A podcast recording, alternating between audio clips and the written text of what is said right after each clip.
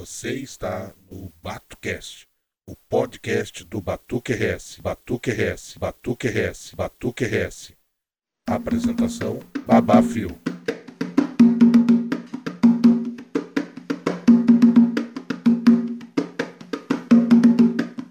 Olá, família Batuqueira, a benção dos mais velhos, a benção dos mais novos, meu agu a todos. Sejam todos bem-vindos a mais um BatuCast, o podcast da família Batuqueira.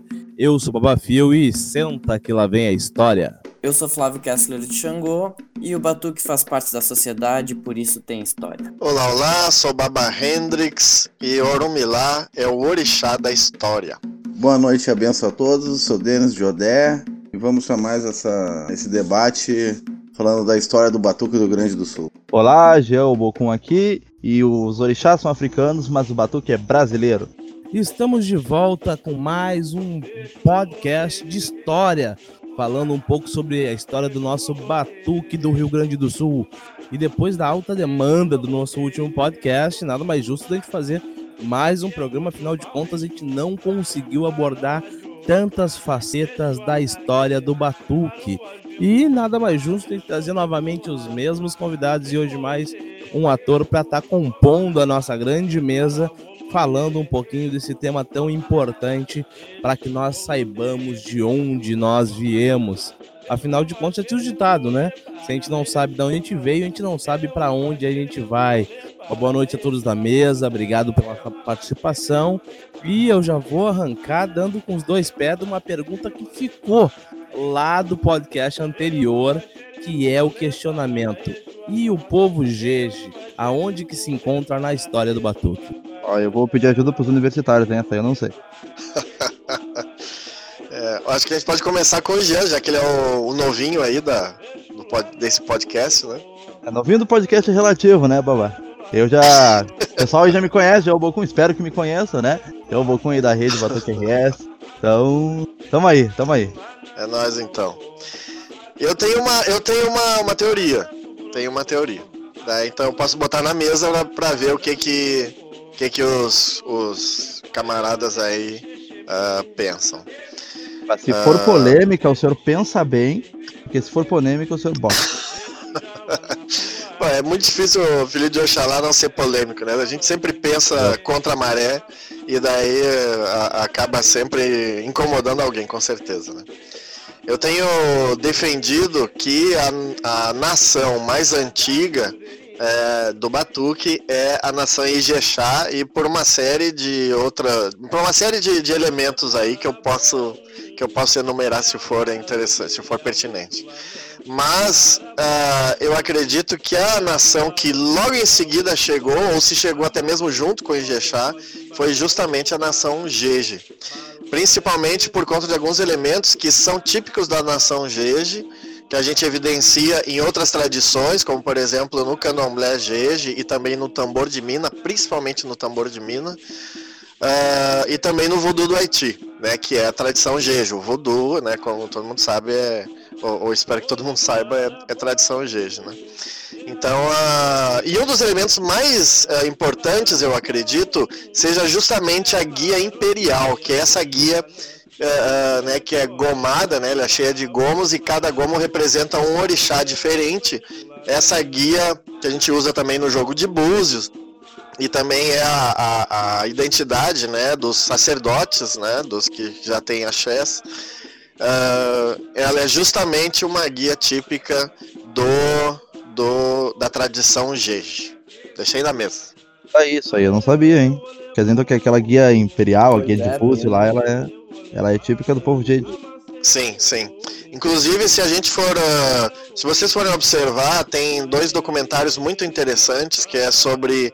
Uh, que aparece o tambor de mina uh, do Maranhão, lá com o pai Euclides, né? De, de, de Lissá, pai Euclides de Lissá ele, ele usa uma guia exatamente igual a nossa, exatamente igual a nossa, inclusive atravessada no ombro e tal. Né?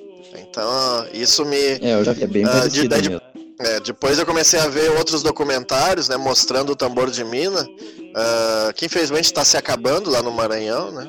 Mas uh, uh, vendo assim casas, outras casas além da casa das minas, na verdade o que está acabando é a casa das minas, que está praticamente se encerrando.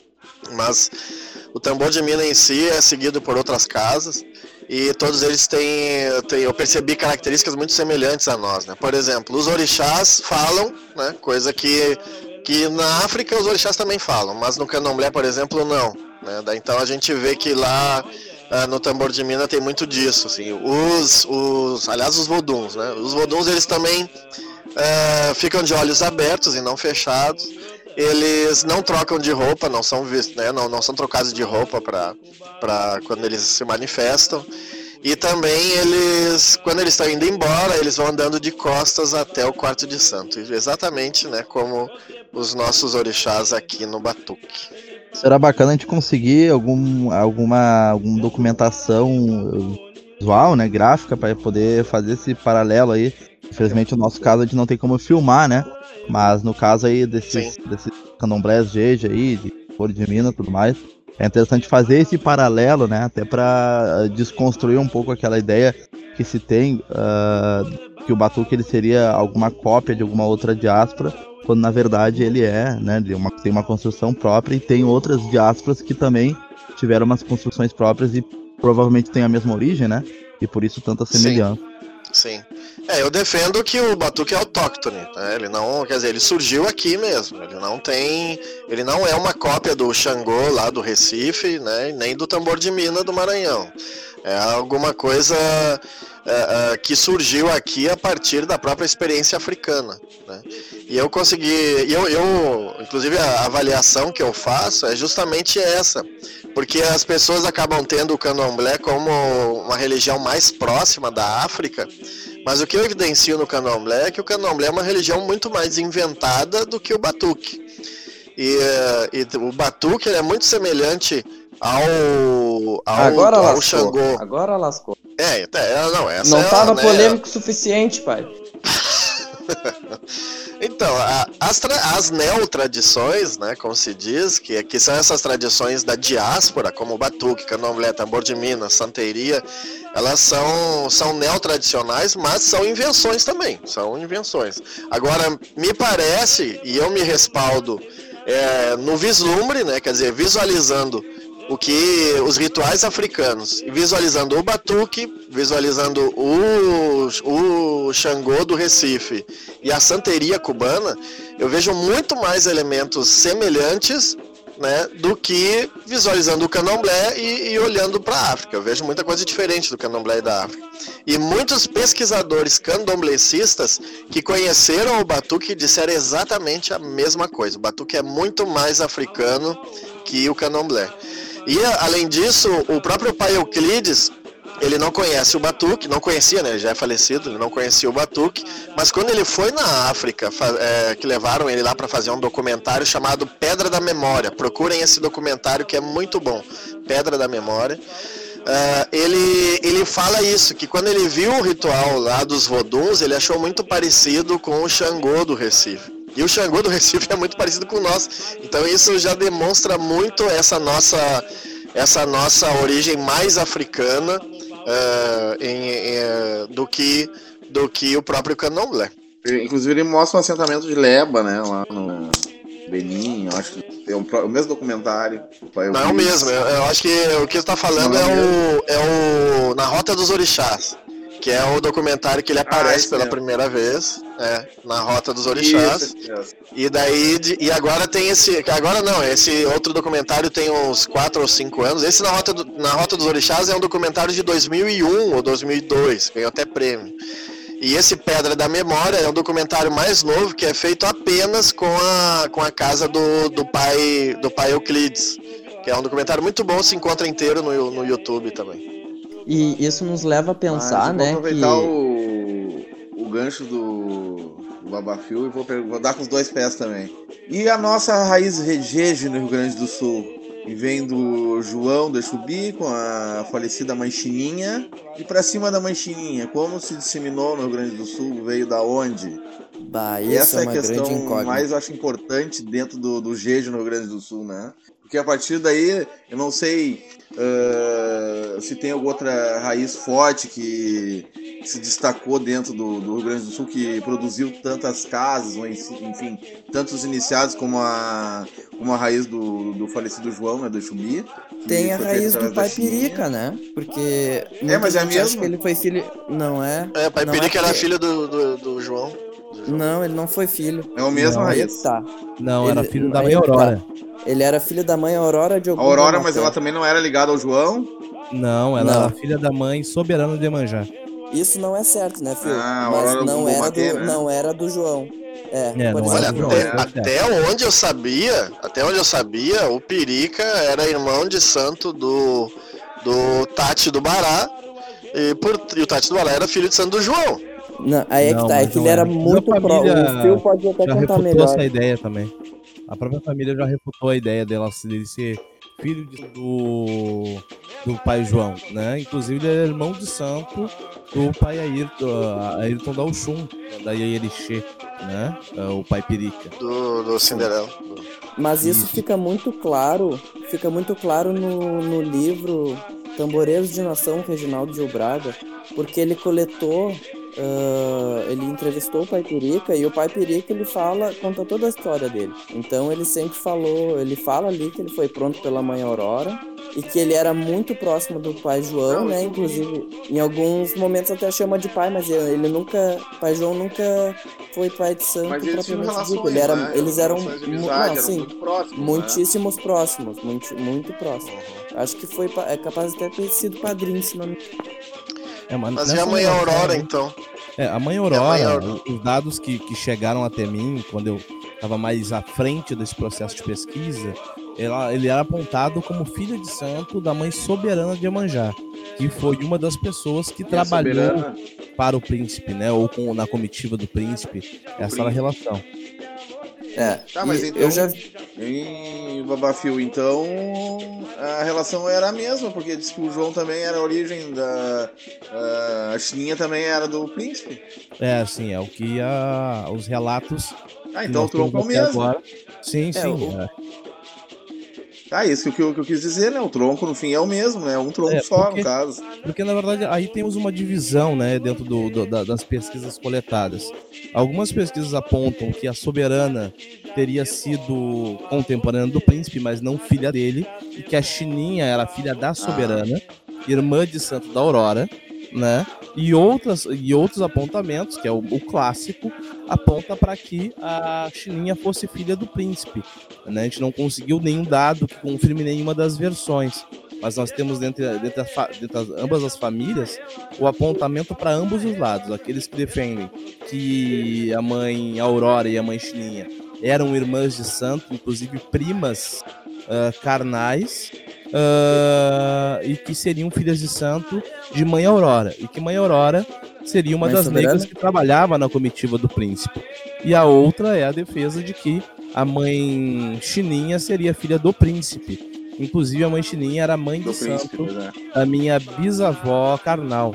Pois é, a gente agora Mas comentando. agora chegamos a uma figura, então, que é polêmica, que é o príncipe, né? Com relação ao príncipe, eu até tenho a dizer que tem muitas lendas de que ele teria assentado o barato do mercado. Aí agora eu pergunto pra você, será, não será um barato do mercado um leba?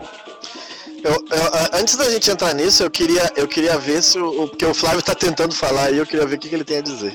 Vai lá, Fábio. Ah, Vamos sim. lá, Fábio. O... Não, é que a gente conversando, eu lembro assim, o que tem de mais contundente é como o Phil comentou.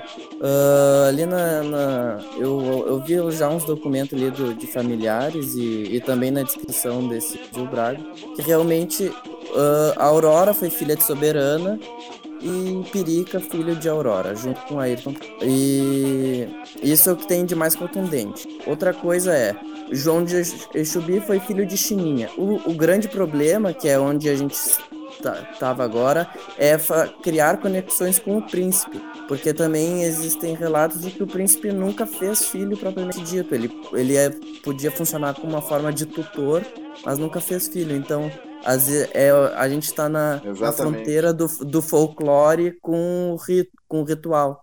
O problema é linkar com o príncipe, o resto a gente até sabe com mais segurança. Então, eu desconfio que o príncipe não foi quem trouxe o Gege pro Rio Grande do Sul, né?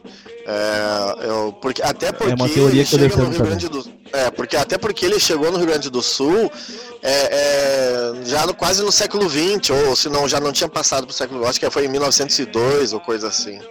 Então não, não, daí isso não faz, não faz muito sentido, então, que ele seja o introdutor da nação Jeje, né?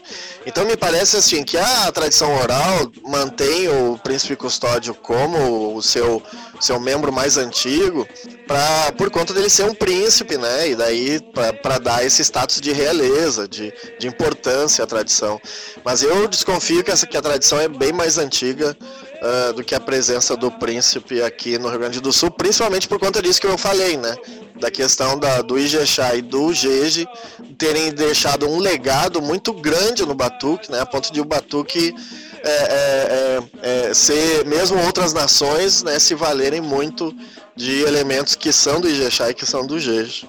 Só para contribuir com a vinda do príncipe, ele teria vindo em 1864 ou 65 seria quando ele tiver, teria desembarca, desembarcado no Rio Grande. E depois ah, para Porto Alegre em 1870. É, é, sobre isso aí eu vou fazer um, um comentário. Teoricamente aqui ele saiu. Eu não posso dar detalhes ainda porque é um material que não foi publicado, tá? Mas vai sair uma pesquisa que foi feita, vai ser lançada lá no Memorial, lá onde tu trabalhaste uh, do Rio Grande do Sul. Uh, acho que é no arquivo histórico, se eu não me engano, vai sair esse material. Bom, eu não posso entrar em detalhes que o pessoal não publicou, então é antiético eu falar, mas no momento que publicarem, daí eu vou poder falar. O príncipe, tá, teria vindo para o Rio Grande do Sul com 12 anos de idade. E ele não seria um príncipe. Seria. Ele já era criador de cavalos aqui no Rio Grande do Sul, um toneleiro, fabricante de tonéis.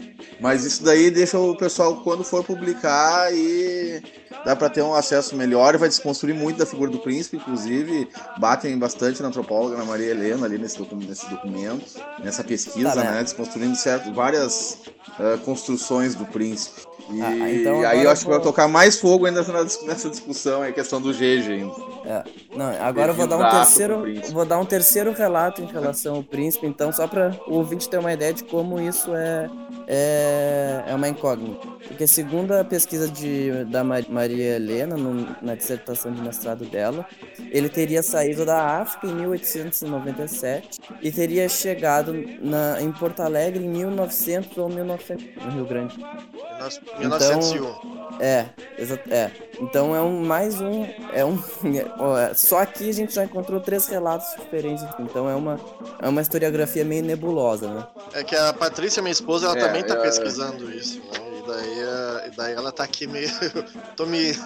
tô me, me dividindo aqui entre ouvir vocês e ouvir o que ela tá me dizendo aqui. Tá difícil.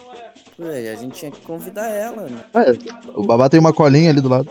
Tenho, tenho. Não, nossa, minha, a, a OEA tá soprando meu ouvido aqui. É, só, só, uma questão aí. Mas, mas aí teria, teria um problema na, na, relação com o Júlio de Castilhos, porque o Júlio de Castilhos ele morre no início dos anos 1900, se eu não tô enganado. E ele teria sim, sido um conselheiro. Isso, né? isso, O contato Acho dele. Acho que é 1907. Foi, foi menor. É. Então, não, não, para mim, dentro dessa relação, se ele viesse em 1901, já não teria mais como ele ter essa relação com o Júlio de Castilhos. Não, não é, é, que ele veio, ele veio para Porto Alegre a convite do Júlio de Castilhos. Eles já se conheciam. Júlio de Castilhos morreu em 1913. Ah, perfeito. É, é que eu lembro na verdade, que quando for lançado o material, uh, vai botar luz algumas coisas na história aí do príncipe. Primeiro, tá? O, o historiador lá do arquivo histórico, Paulo Moreira, Scound, ele conseguiu buscar uma. Vou adiantar um pouco para vocês aqui. Ele conseguiu buscar um documento onde um príncipe se envolve numa ocorrência policial, isso em 1800 e pouco, e ali ele já dizia que residia tanto tempo no Brasil, é, e, e, diz a profissão dele, enfim, o que, que ele fazia. É, isso daí vai, vai botar bastante lenha nessa, nessa fogueira do príncipe. E aí o Paulo falou, então não tá, não tá publicado isso ainda, né? Então daqui a pouco vai sair. E aí essa história do príncipe, né? Eu acho que vai acabar tomando uma outra dimensão. É, mas a, a, confirmação que nós temos aí, eu acho que com todos os dados, é que foi antes de 1900 a vinda dele, né? Não, não, não chega a ser entrar no Foi, em 1800. É, 1800 e se eu não me engano, 1887 por aí, ele se envolve numa numa, numa ocorrência policial ali no centro. Inclusive, ele andava com um chicote, o príncipe. Ele andava sempre com um relho, como fosse um relho, sempre assim, um chicote. Inclusive, ele foi agraciado com um relho de prata no Jockey Club. Ele tinha ações no Jockey Club, Clube de Porto Alegre, ele era um criador de cavalo. Mas... E a história de que teria sido ele o grande descobridor do caso lá da. Do cara que transformava a pessoa em linguista canibal lá de Porto Alegre, coisa e tal.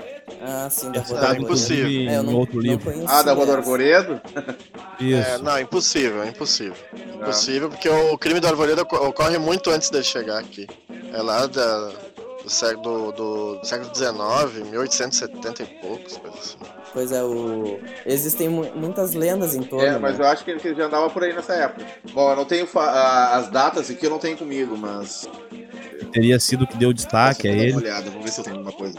Sim, é, tem muitas lendas em torno do príncipe. Outra lenda relacionada é um bará que ele teria sentado ali na Igreja das Dores, no, que teoricamente. No palácio, né? Também tem um bará no palácio. No palácio também. Mas que conta a história que um escravo islâmico ele foi condenado a, a foi sentenciado à morte de maneira injusta e o patíbulo de Porto Alegre ficava em frente à Igreja das Dores, em E parece que ele era um, conhecido como um feiticeiro, era um velho mandinga, né? Díngaros possuíam é, trechos do, do Alcorão e ele quando foi quando foi enforcado ele lançou uma praga na Igreja das Dores que ela nunca poderia ter, concluir as obras. E isso durou durante muitos anos em Porto Alegre, essa lenda. Até que conta que o. Sim, essa lenda urbana persistiu, né? Que o príncipe custódio assentou um baralho no patíbulo justamente para sanar essa, essa praga né, na cidade de Porto Alegre. Então é, é um personagem que se mistura muito com, né, com histórias. Acabou se misturando com a cultura sentido. popular, né? Exatamente, foi inserido na cultura. É, mas sacaneou, né, pô? Sentou o na igreja para terminar de construir a igreja, pô. Aí não se faz, né? É, não, pra mim não faz sentido. Eu, eu conheço a história da Igreja das Dores ali e, e não tem. Não, não, não, não tem nenhuma participação do, do, do Príncipe Custódio na história. Nunca li nada que referisse o Príncipe Custódio na história. A, a, a, lenda que tem ali com relação à construção da igreja, né, e isso é verdade, foi com relação a, a, um, a um senhor a um, que que doou para a igreja material, mas todo dia de noite ele mandava um escravo ir lá e, e trazer de volta o material para a construção da igreja. E por conta disso ele, ele, foi, ele foi preso né, como ladrão.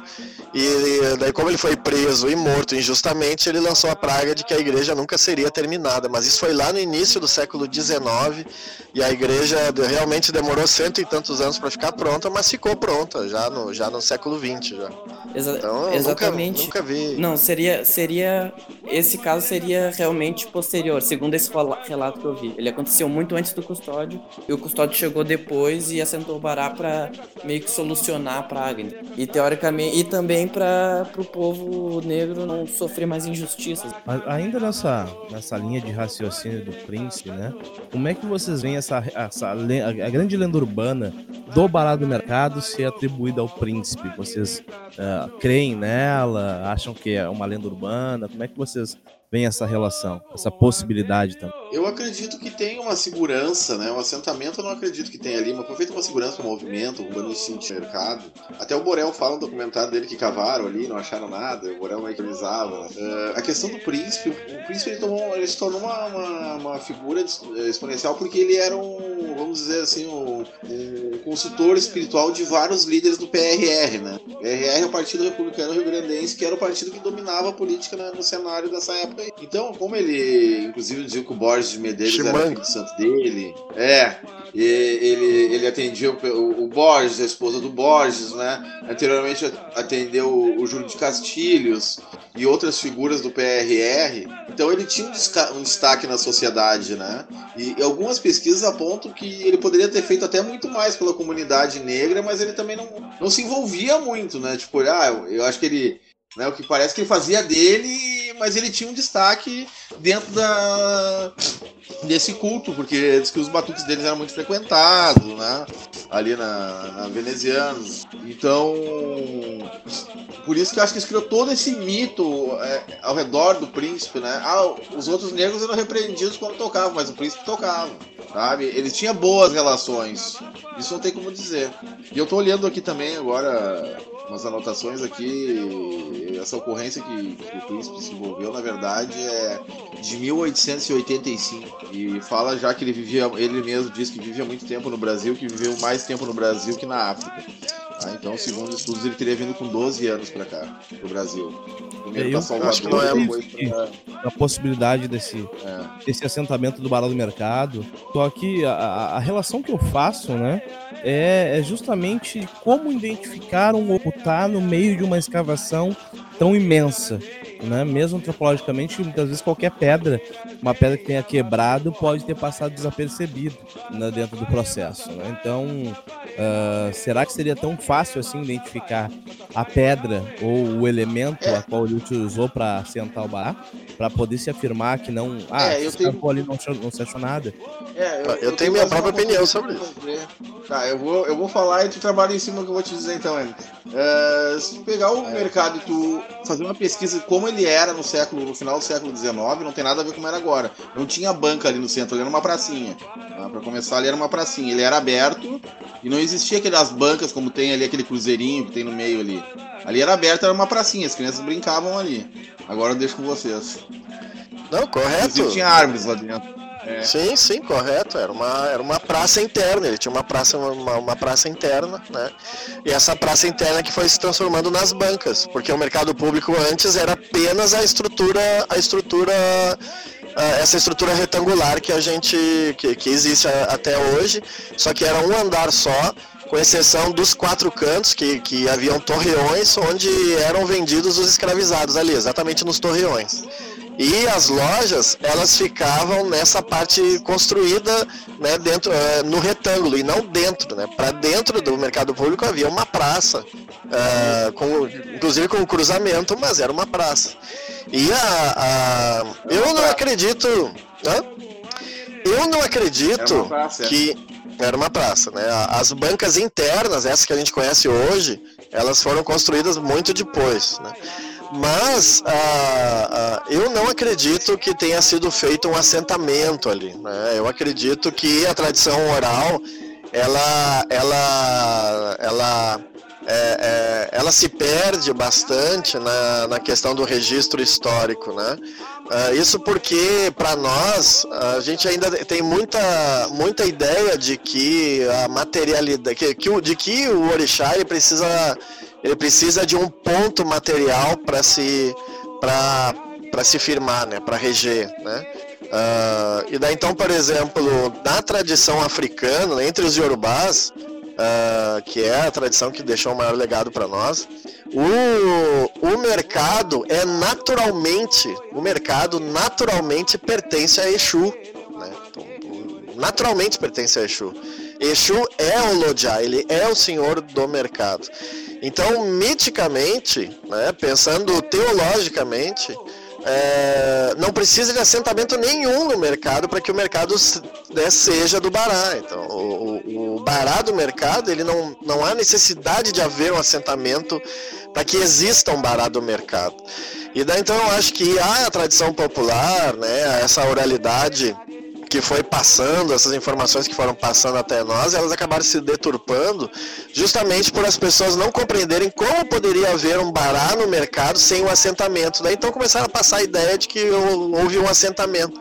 Daí, né, ao passar a ideia de que houve um assentamento, começa a surgir a pergunta quem fez o assentamento. Daí então, né, qual é a figura mais ilustre, mais pomposa, né, do povo negro de então? Era o príncipe custódio. Então, por isso, para mim, não, não, não tem nem nunca teve, né, a, a, assentamento nenhum de bará no mercado, né? Sempre o que houve, a cultura do Exu, do bará no centro do mercado, ela existe por conta da, da própria teologia iorubá, né, de que o mercado pertence a Exu, não necessariamente tendo que ter um assentamento. É, mas não, Isso, não, não, seria um impeditivo, né, de haver, né, já que é. o período de construção é na gestão de Júlio de Castilhos e a relação que ele tinha com os governantes da época. Não, não, o mercado público ele foi construído, o primeiro mercado público foi construído em 1845 e depois o segundo mercado, que é que é exatamente esse que está ali, é, foi construído em 1867. Né? O Júlio de Castilho era uma criança. Então não, não tinha Aí como ser ele ali. O segundo andar, o- sim, que foi construído andar- mais tarde. mais tarde, né, gente? Aí eu pergunto, se vocês eh, repararem, até a questão do culto do Bará no Rio Grande do Sul, né? Aí, questão religiosa mesmo. O Bará, todo mundo sabe, né? O- A grande maioria, pelo menos dentro das tradições, o Bará não gosta de água, né? Tem a versão à água. O Bará seria assento no meio, no tempo aberto ali. Eu falo, na África tudo bem, mas eu digo aqui no Rio Grande do Sul. Será que ele foi sentado de uma maneira africana ou já como é o culto aqui no Rio Grande do Sul, o Bará não, não poderia se Cara, molhar? de- no depende caso? da tradição, né, cara? Porque, assim, muitas tradições Pois é. que cultuam no Jeje, o Leba, o Leba ele não tem casinha, ele fica exposto ao tempo, à chuva, sem nenhuma restrição. Então, essa questão, pela visão iorubá, Bará, ok, beleza, pode ter restrição à água, mas na relação de Leba não teria. O que É, eu- poderia eu- acontecer. É, eu, eu, não, eu não, não gosto de falar de, de, de fundamento e tal, mas eu, mas eu vou falar sobre isso, né? Porque esse negócio da casinha, é, isso aí, pra mim, né? A interpretação que eu faço da existência da casinha, porque na verdade é só o batuque que, que prende o orixá numa casinha, é, que prende Exu numa casinha, né? É que na verdade não é pra, não é pra prender o orixá, né? Não é pra manter ele preso, mas sim que é pra proteger, manter ele protegido ah, das pessoas, não é nem do tempo, né? Porque em tudo que é lugar, o Exu é assentado no tempo, porque ele é um orixá da rua, é um orixá do tempo, né? A própria, o próprio nome Lodê quer dizer da rua, né? Então é, é, não, faz, não faz sentido ele ser preso numa casinha com, com, com cadeado ainda por cima. A minha aqui tem cadeado, mas é, é, é- mas é por quê? Porque eu não quero, eu quero evitar que os evangélicos da minha rua entrem aqui e façam alguma coisa. Então, na verdade, é mais é para proteger o assentamento, da, a casinha, né, do que realmente para qualquer outro, outro, outra função ali. Então, ficar ao ar livre Mas não, então não Bará seria problema. molhar. Exatamente, aí, porque então não é, o Bará não é que o Bará. Essa é uma outra, essa é uma outra interpretação que eu faço também, porque ah, não é que o Bará não gosta de água, né? É que já é que o Bará ele é a velocidade. Imagina o Bará como sendo o The Flash, tá? É, Já, já tentou correr dentro d'água? Então, a água ela é um impeditivo para movimentação rápida. Tá, então é eu acho que é, é essa que é a relação entre o bará e água. né? Então a gente não coloca o bará dentro do rio de- ou no mar, né? Mas isso não quer dizer que ele não possa. Tanto é que tem o agelu, que é um, que é um bará de praia. Né? É, e eu, não eu faria quer- um outro paralelo, Pai Hendrix, ainda nesse Ah, sentido. diga. que é a questão mitológica da relação de Exu com as divindades de água, né? A relação que ele Sim. de, com Oxum, a relação com, com Iemanjá, que sempre é conflituosa, né? Então ele é representado mitologicamente num conflito com essas divindades que acabam regendo as águas, e isso também pode levar a essa interpretação de que ele não gosta de água. Na verdade, talvez seja o problema que ele tenha com Iemanjá em um dos, uma, das, suas, das suas histórias, né? É Uma possibilidade só né? E daí as pessoas também exaltaram ao longo do tempo e levaram ao extremo essa, essa relação com a água e Exu, né? É, eu, eu- ah, porque muita coisa se perde no caminho, né? E daí até mesmo, de repente, para justificar o porquê que o Bará fica numa casinha na rua, alguém pode ter dito, ah, porque ele não gosta de água. E daí ficou, entendeu? Daí ficou essa, essa ideia.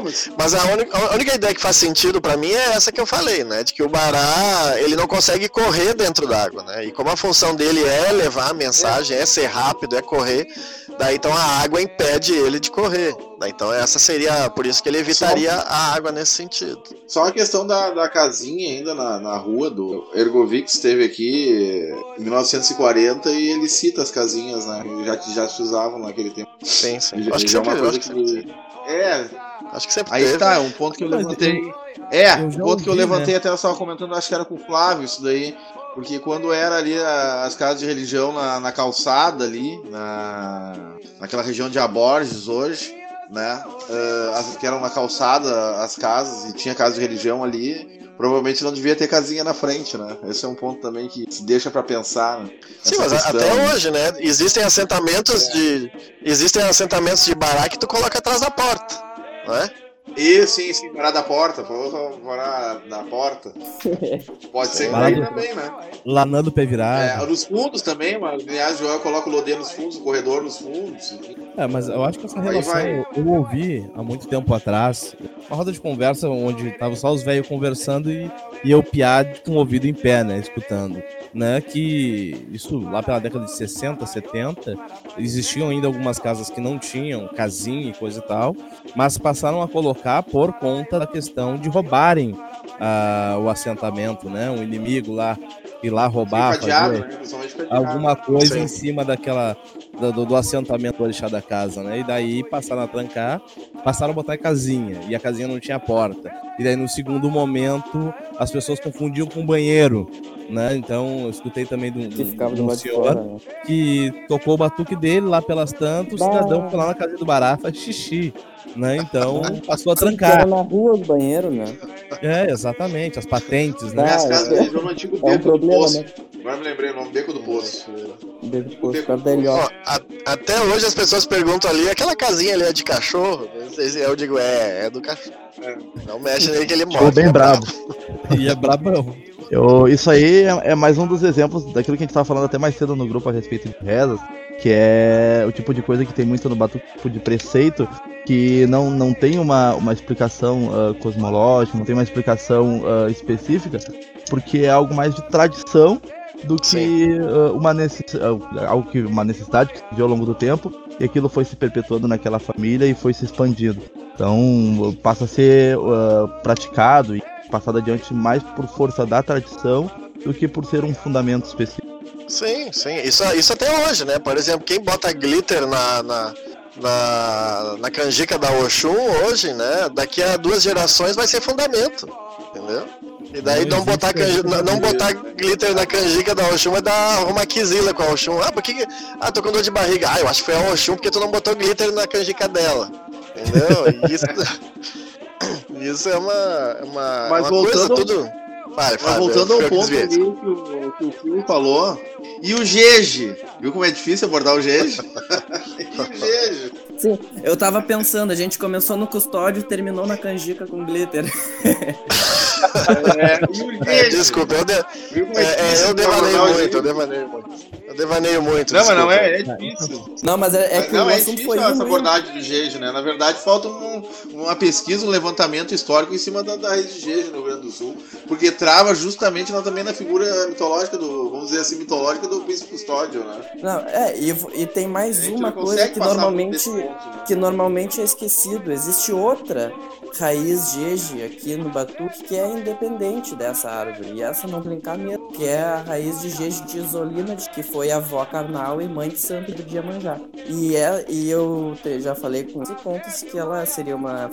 E não Mas o Pedro Iemanjá não era jeje de árvores. É, Ele é já- Jejexá pois por é. causa do pai carnal. Não, é que o- Pedro, assim, ele foi pronto no Jeje pela avó e ele inseriu muitos elementos de Jexá devido ao pai carnal, que é o Alfredo Sarará. Mas a avó dele era Jeje, avó carnal e mãe Então é. Mas aí nessa uma ideia de do Pedro, complexidade, é outra árvore. me atualiza aí que, como tu acabou assumindo muitas questões, eu acabei também me afastando. Ah, mas o Pedro não teria vindo de um outro estado, ainda, em- ainda criança e coisa Sim, e tal? Pernambuco. Porque daí, ah, se viesse de outro estado, né, a gente poderia fazer o paralelo, o link com uma coisa que a Barreira coloca no começo da- do nosso programa, né, que é a questão da relação lá do Maranhão, das casas minas similares ao Batuque. E É, se teria isso também não seria né, um elemento que poderia é, entendeu? Que não, que não seria também um, um potencializador desse processo. Mas o Recife era, é Nagô. O Recife é Nagô, não é Jeje. O Jeje é, é lá, lá do Maranhão. Isso ainda é uma incógnita, porque quando eu tive a oportunidade de falar com o filho de santo pai Pedro, conta-se que o Janjão Xangô, que seria o pai de santo do Alfredo Sarará, ele seria porto-alegrense. Ou gaúcho, talvez Mas até um escravo. Mas daí a é gente não sabe se os, se os pais. Se os pais do. Sim, a mãe Beth de. Mas também não sei se os Belém pais viajaram a Viu, Flávio? A, espo- a esposa não. do falecido pai Pedro de sim. Iemanjá é viva ainda, a Beth, Beth de Oxum, que é no Belém Velho. É, esse é, esse é um ponto necessário É. a ser avaliado, mas assim, existe a mãe Zolina Tchangô, era Gigi e nada a ver Irica, com a árvore de João Chupi. Eu sei que pelos relatos orais da, da família do, do finado Hugo de Iemanjá, eles eram muito amigos. Eles andavam junto, inclusive, além daquela história que eles fingiam de orixá que saiu com o bolo, e até que eu acho que o falecido Deodé colocou um, um conto disso daí, que o finado Hugo saiu com o bolo na porta. Enfim, diz que o Pedro estava junto nessa situação aí, que eles, eles andavam muito junto, ele e o finado Hugo. E a família carnal do finado Hugo, né, até a madrinha e a mãe Beth achavam até que eles eram irmãos de Santos, porque eles estavam sempre juntos. Aí isso não, não é. Ah, a gente até achava que. É, a as datas achava batem, que ele né? fosse filho da Celestina também, porque eles estavam sempre juntos, ele e o, o finado Hugo, quando eram moços, que eles, apli... eles faziam essas, essas brincadeiras, né? O finado Hugo se fingiu de, de, de santo de Oxum e a Celestina deu uma surra de vara neles. O Endes pode contar melhor essa história aí. Se vocês sabem essa história aí, e que o Deodé até colocou no. no- no- É. E aí disse que o finado Pedro de é Emanjá uma tava junto com ele, os dois filhos de Emanjá aprontando. Duas irmãs já juntas. É. É, a- além disso, além disso, pessoal, tem aquela, tem essa questão de que quem dá muita importância pra nação, É o pra raiz e tal, é, somos nós. É, é nós, nós, a nossa geração, né? Porque os antigos, pra eles, batuque era batuque. Era batuque, era batuque. né? Então eles eram. Ah, eles. É, eles aprendiam o jeje com um, e, e daí se o outro tinha, era de outra nação, mas tinha alguma coisa pra ensinar, eles já aprendiam aquilo e já colocavam junto também, né? E até a questão do É, então, assentamentos eu- daí, então, por exemplo, sim, principalmente a questão dos assentamentos, né? A própria ideia, eu sou eu sou Ijexá. Eu sou Ijexá, mas eu tenho aqui eh, assentamento de Avargã, e Avargã é um Vodum Jeje, né? Então, isso já demonstra que lá em algum momento do passado, alguém do Ijexá trouxe o, esse Vodum, aprendeu né, o assentamento desse Vodum com alguém né, e, e introduziu no Ijexá. Debatendo sobre isso daí, mas a questão dos presentes, né? Às vezes, pra agradar um amigo, a gente dava, ah, vou te dar um assentamento de tal orixá. É, É, presente. Exatamente, né? Seria assim que o Leba teria entrado na cabinda. Foi um presente. Uma das teorias, né? Uma das teorias é que ele teria entrado através do presente. Eita. Tem. Mas voltando para a questão do Gege, né, pai Hendrix, a gente tem que fazer uma outra avaliação, né? Eu, eu- eu- eu concordo com o senhor em relação ao Ijexá, se é a tradição mais antiga em relação ao. ou a que mais se perpetuou, né? Porque na ordem cronológica de vinda de escravos, nós temos a vinda de primeiro de escravos Banto, na sequência escravos Fon, e daí por último os, os escravos de origem Yorubá. Mas os Yorubás, lá em território africano, já existia essa mescla, essa influência ah, da- da- das tradições Fon dentro do seu culto.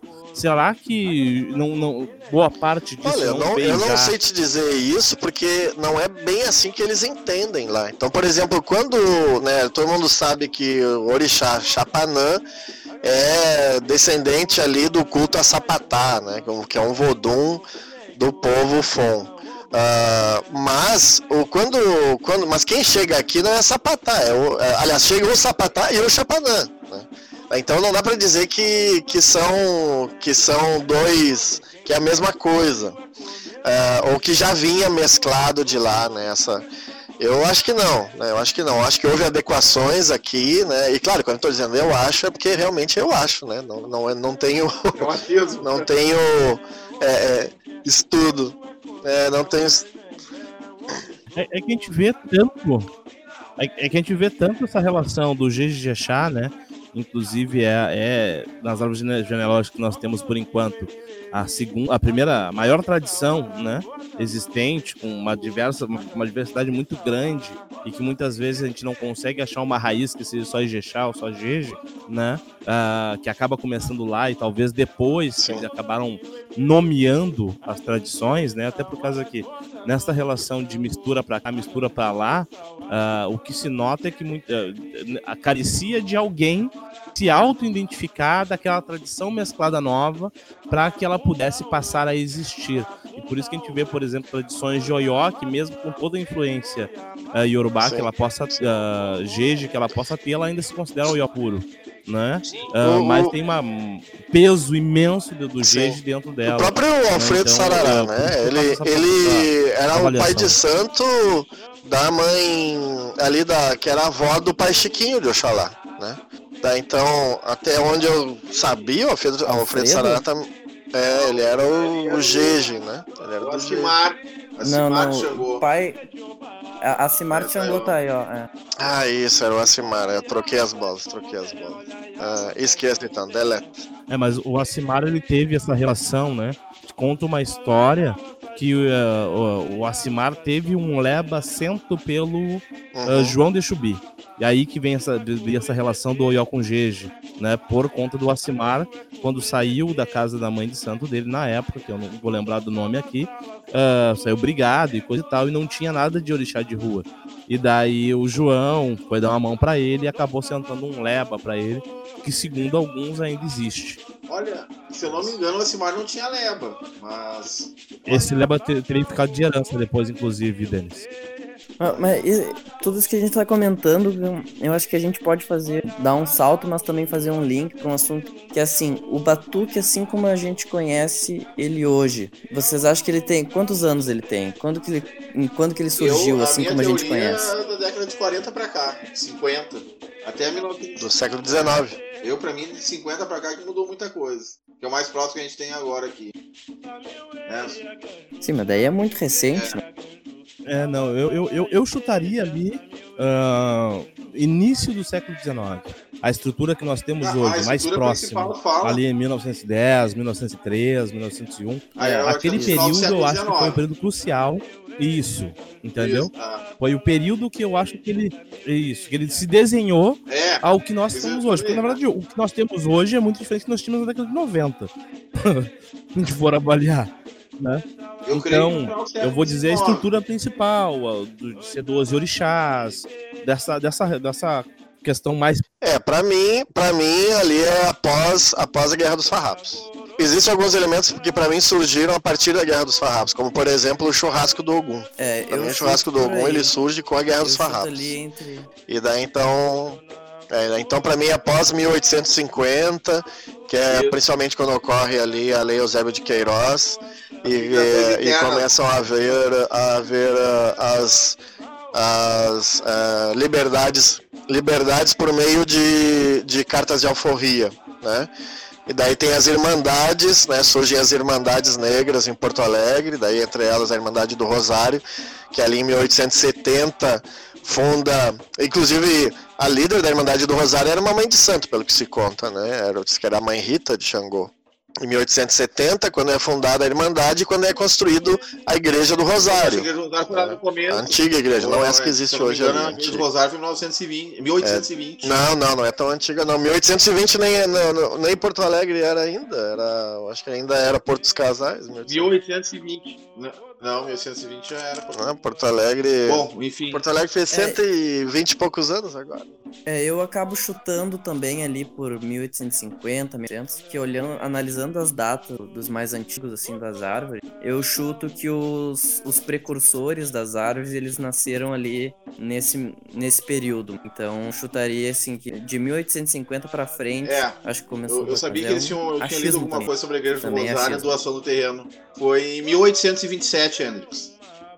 Mas a igreja do Rosário não Ela foi foi, não, construída foi a nessa época. do terreno foi na década 1827 é A muito. doação do terreno foi na de- 1820 e depois eh, começaram os negros forros começaram a construção da igreja. Eu tinha lido alguma coisa, porque antes eles faziam tipo uns toques de tambor na frente da. da- onde é a, a- a Praça da Matriz, né? E começavam a incomodar. E aí, como eles começaram a repelir eles, eles compraram a igreja, o terreno onde é a igreja do Rosário, a Irmandade daí. E aí começaram a fundar, a fazer essa igreja. Mas foi na primeira metade do século XIX. E a questão é. Ah, olha, eu. Eu acho difícil mesmo. Que antes do- da Guerra dos Farrapos alguma coisa tenha acontecido de significativo, assim, no, no Rio Grande do Sul.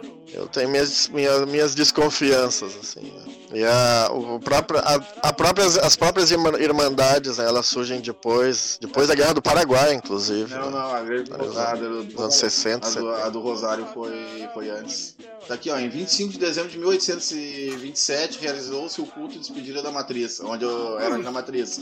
Onde eles botam os tambores na matriz. A partir daí eles compraram o terreno. Na segunda metade do, do século Primeira metade do século XIX. A Irmandade do A Rosário? Irmandade do Rosário, sim. A Irmandade do Rosário, onde é a Igreja do Rosário hoje. Ele- Eles faziam reuniões na, na Praça da Matriz, em 1820. Aí depois, como eles faziam muito barulho, eles foram, foram convidados a se retirar dali, né? Mas enfim, ah, tá ali aí, com tudo, oficialmente a capela curada, sede paroquial em 24 de outubro de 1832, mas foi instalada em 1844. É, essa questão do, do, do batuque no Rio Grande do Sul, ela, é- ela é bem mais antiga, até eu debati, eu debati isso com o Norton, que ele, a questão do teria se instalado no final do século XIX, com aqueles documentos ali que tem que, que tem o registro de toques na primeira metade do século XIX, 1840, na, onde é o Beco do Poço ali, autorização para toques, aquilo que eu comentei outra vez, a gente não sabia o que religião que eles faziam ali, mas já era um proto-batuque, já tinham um culto religioso ali, né? Agora, o que realmente eles faziam, se é o que a gente faz hoje, a gente não Sim. sabe, né? Mas tocavam tambor, ah, ah, tem relatos também que eles falavam que nem cria uma língua estranha, que nem criança, pediam dinheiro. Até hoje a gente vê, né? ah, os acheres de pessoas antigas. O acheiro faz a vida. Que não vê mais, né? Ah, acheiro- ah, eu fazia a vida, pedir moedinha. Isso daí eles faziam naquele tempo. Isso é uma herança ainda do tempo antigo, né? Pedir a fazer o ferrinho, fazer a vida, fazer o dinheiro, pedir dinheiro. Isso daí eles faziam, inclusive, eh, saíam do âmbito da, do, do, do, da- do local ali religioso, saíam pela, pela rua mesmo, pedindo dinheiro para as pessoas que passavam, sabe? Falando uma linguagem estranha, pedindo dinheiro. Isso daí é, já monta aquilo que o Fio falou ali, é, né? Ali daquele, daquele, daquela metade daquele século ali começa a estruturar o, o batuque como a gente conhece hoje. Diferentemente do que coloca na literatura que ele teria vindo só no final do século XIX, depois do final da escravidão, alguma coisa assim, de Pelotas, Rio Grande. E a questão que colocaste ali. eh, a questão que. É, Então vou largar mais uma mais um questionamento, né? Por que que vocês consideram que diferentemente de outras tradições de origem afro, outras manifestações tradicionais religiosas de origem afro no, no- no Brasil, o batuque ele acaba não perpetuando os seus templos? Aqui que vocês ah, atribuem essa uma questão? questão tu- cultural, né? Questão de tombamento. Como a identidade do gaúcho é o CTG, é a é a Revolução Farroupilha, né? O, o- o legado da, do- da cultura negra, enfim, que, que é muito forte no Grande do Sul, sem as pessoas se identificarem, acaba foi relevando ao segundo plano, né? Não tem o tombamento pelo IFAM de casos como é o em Salvador, por exemplo, que são tombadas, aqui não tem. Onde não é tombado, o cara vendeu o terreno, vai ali, passa reto e acabou. Não, mas ah, essa questão de casas em Salvador, por exemplo, é mais, é mais antigo do que a própria existência do IFAM, né? Ou seja, as casas iam passando de pai para filho, coisa e tal. O que eu identifico no, no Batuque é que muitas vezes não há, não, não há essa hereditariedade do próprio terreiro, terreno, a estrutura religiosa É, que foi Porque também construída, não, né? não é uma questão que é um bem coletivo também, né? Se for ver no, no aquele livro, o Norton, ali no Batuque Grande do Sul, o que, que a falecida moça disse do terreno da casa dela? Que ela não plantava o balé porque o dia que ela falecesse, os herdeiros vendiam. Mais ou menos por aí o pensamento também. É exatamente isso, né? É por, justamente por entender, porque, porque muitos dos antigos eles achavam que os seus filhos não tinham que dar continuidade à religião. Isso porque eles viam a religião como um fardo, né? E daí então eles não iniciavam seus filhos e não deixavam herdeiros para dar continuidade para casa. Agora, quando isso acontece, as, as casas têm continuidade. Olha aí, por exemplo, o caso né, da mãe Neneca, né, que deixou aí a, a, a menina, né? Aqui mesmo o Babadiba, né? Babadiba já é o terceiro a ocupar o cargo no terreiro, né? Que começou com a avó dele, depois com a mãe, com a, com a- foi com a avó, depois com a tia, depois, daí a, a- agora é ele, né? Então são, é, são, são pouquíssimas as casas aí que tem uma continuidade, né? De deixar herdeiros, mas isso depende muito é do que? De tu iniciar teus filhos, de tu botar teus filhos É, a, a, a reconhecerem essa espiritualidade, né? E de, de dar continuidade. Mas Então é um acho que o grande problema. problema é o grande problema é a gente é porque a gente acha que a religião é um fardo, né? E, e, e não quer iniciar os filhos.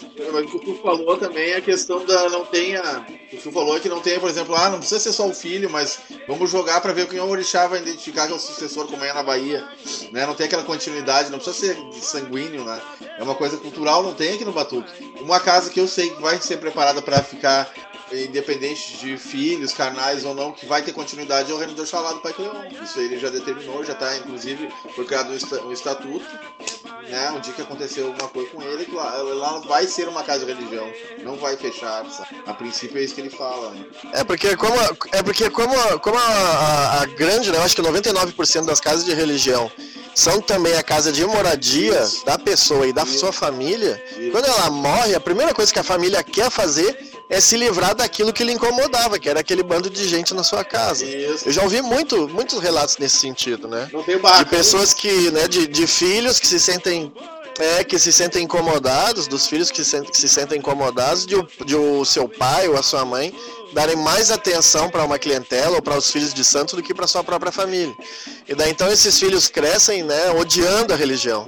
E daí quando a mãe ou o pai morre, a primeira coisa que eles fazem é fechar a casa mesmo, mandar todo mundo embora. Além disso, tem uma outra situação também que é, que é polêmica e que eu queria só para concluir essa, essa, essa, esse raciocínio. É, tem uma outra questão também que é polêmica, que é o seguinte: a gente não respeita os mais velhos aqui. O pai de santo ou a mãe de santo, ela se torna, ele fica velhinho, os seus filhos de santo lhe abandonam.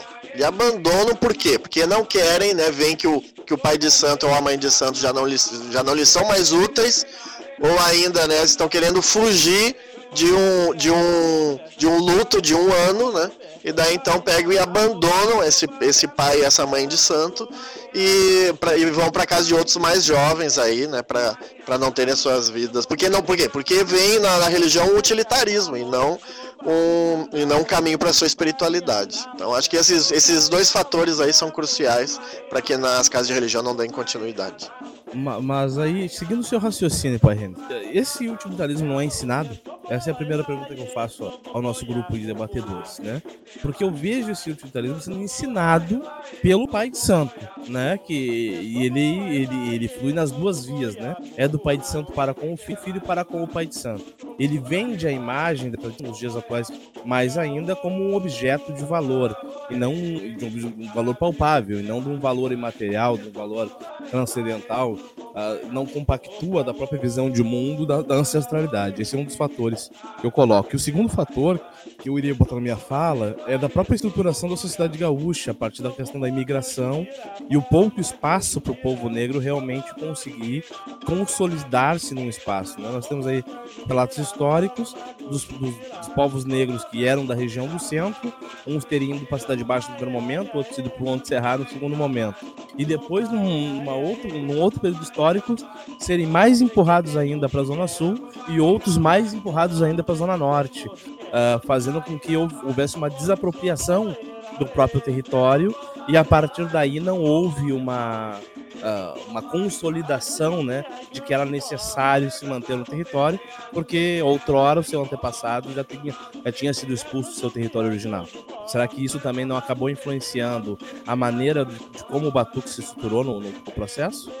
Uh, não, então, entrando nesse aspecto, justamente, né, que o, as casas de religião sempre, sempre ocuparam lugares periféricos na cidade. Mas também, junto com isso, apesar de, de ocupar espaços periféricos, a, o Batuque ele é muito mais urbanizado do que as religiões, outras diásporas. Por exemplo, lá a situação do candomblé, eles necessariamente foram empurrados para a região rural e lá eles conseguiram construir terreiros até com espaços bastante grandes. Mas como os nossos terreiros sempre foram urbanos, eu acho que a lógica ali do capital urbano também faz com que não permita que o terreiro ele se perpetue naquele espaço e seja empurrado para a periferia e não não continue a tradição do terreiro em si, né? Como tava eu, eu, eu, discordo parcialmente, Flávio, porque assim, ó, na Bahia, na verdade, a grande maioria dos terreiros mais antigos, eles são localizados onde eram as fazendas, da onde aqueles escravos eram, da onde eles eram oriundos.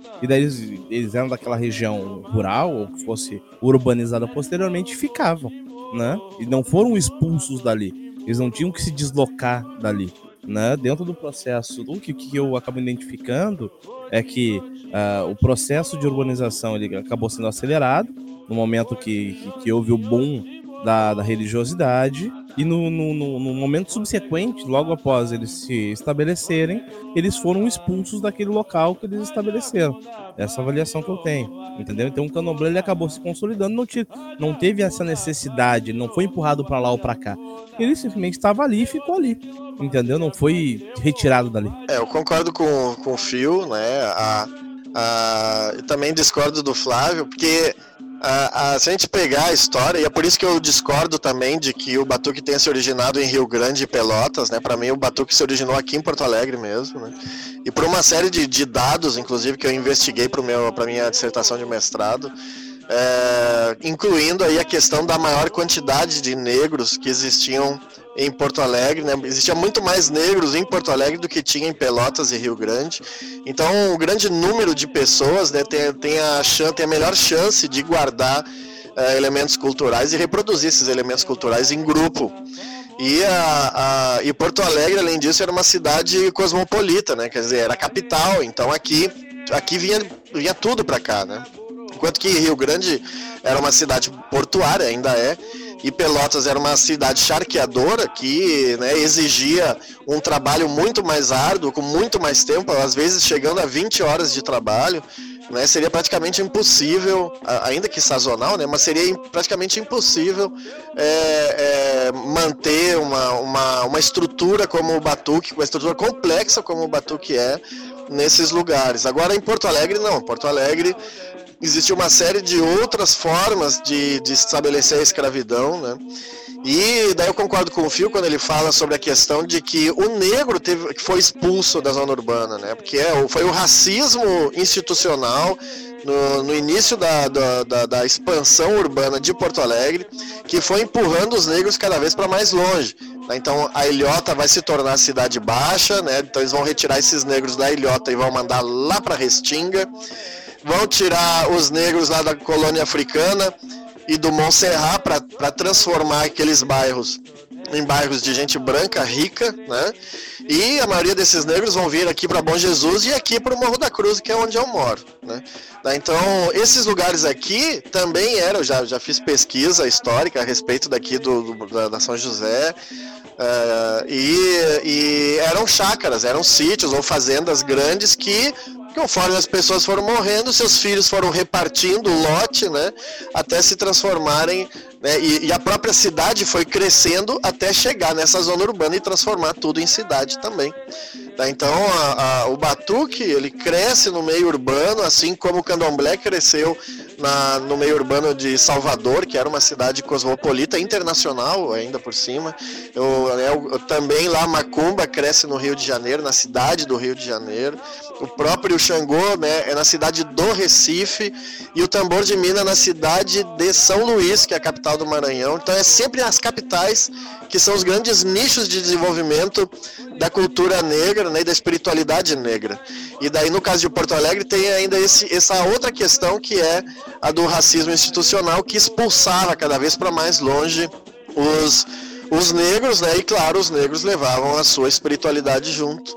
E daí então eu acho que esse. esse daí eu acho que o Babafio tem razão quando ele fala do medo uh, uh, de, de, se, de serem expulsos, né, novamente pelo Estado, da polícia meter o pé e tirar, tirar fora, que, que daí as pessoas não estavam mais, né, não estavam construindo é, é, ilês que perpétuos, como acontece com o Ilê com o Ilê Axel Ponfonjá, que já está na sexta Ialorixá, né, que, tá, que vem lá desde o início, ou do finalzinho do século XIX, no né, início do século XX, uh, ah, ou mesmo ali do Gantuá, que já está também na, na na, na, na, terceira mãe de santo, terceira ou quarta mãe de santo, né? E já tem a, a, a quarta ou quinta uh, esperando para tomar o lugar. Então, esse, esse, uh, esse tipo de prática não existe no Batuque por uma série de fatores, né? Que vão então desde o racismo institucional até aqueles que eu já apontei a respeito da construção familiar em torno da, da do, do, próprio batuque.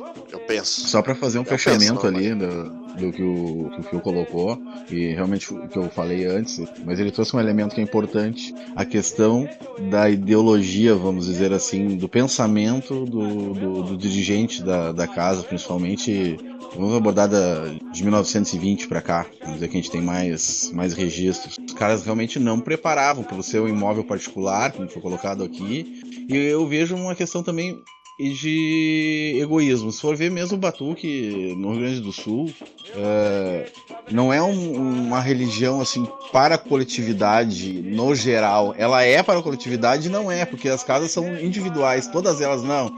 Quem mexe nas minhas panelas sou eu, né? Claro que não tô, não vou questão, não vou discutir fundamento, que isso daí cada um tem o seu e, enfim, isso não é o objetivo.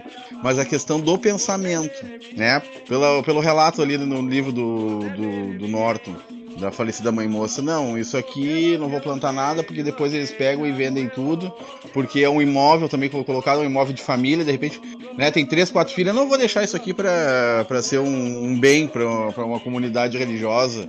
Isso aqui depois vende e cada um pega a sua parte, entendeu? É um pouco, é um pensamento também do sacerdote que tem no Rio Grande do Sul, né? Pelo menos já na década de 20 tinha esse pensamento. Eu acho que hoje é uma consequência, né? Como a gente estuda na história, tudo na, no presente tem relação ao passado. Não, não tem como fugir disso daí. E, e, e, e esses, né, dirigentes espirituais, os IAs, os babás, enfim, eram muito individualistas, né? Eles eram muito pelo, pela coisa ali, ah, se é meu, o meu sangue, o meu carnal, vai continuar, ou se não continuar, uh, termina. Poucos têm essa visão, por exemplo, cito agora uh, contemporâneo, né, na atualidade, o, o Pai Cleon, que ele tem o pensamento de perpetuar o reino, o nome dele, enfim, mas que seja, de ficar para, né, para para todo para Porto Alegre, vamos dizer assim.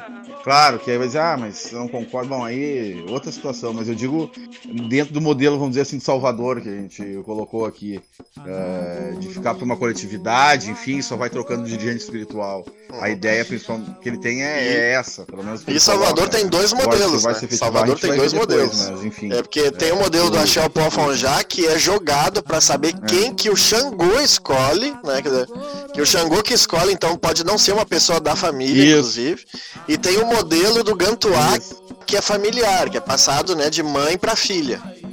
Né? Então, e, e, me parece que quando acontece a hereditariedade no batuque, ela acontece mais nessa linhagem, de, de pai para filho, de mãe para filha. É consanguínea. Né? A sanguínea, né? É.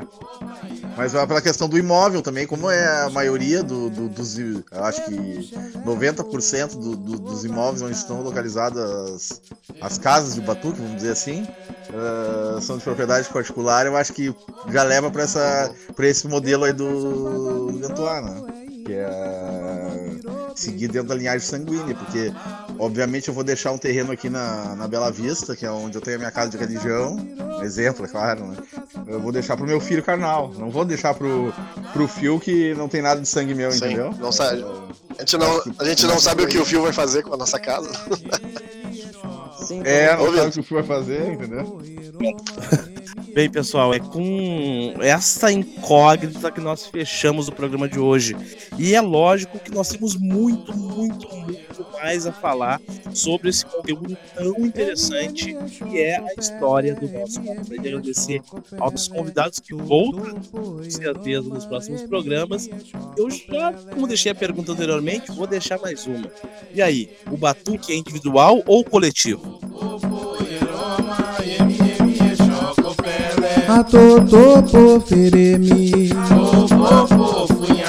Atotopo feremi Oba shaire Oba shaire kofunhaba Oba shaire Kofunhaba Oba shaire Oba shaire Oba shaire kofunhaba Oba shaire Kofunhaba Oba shaire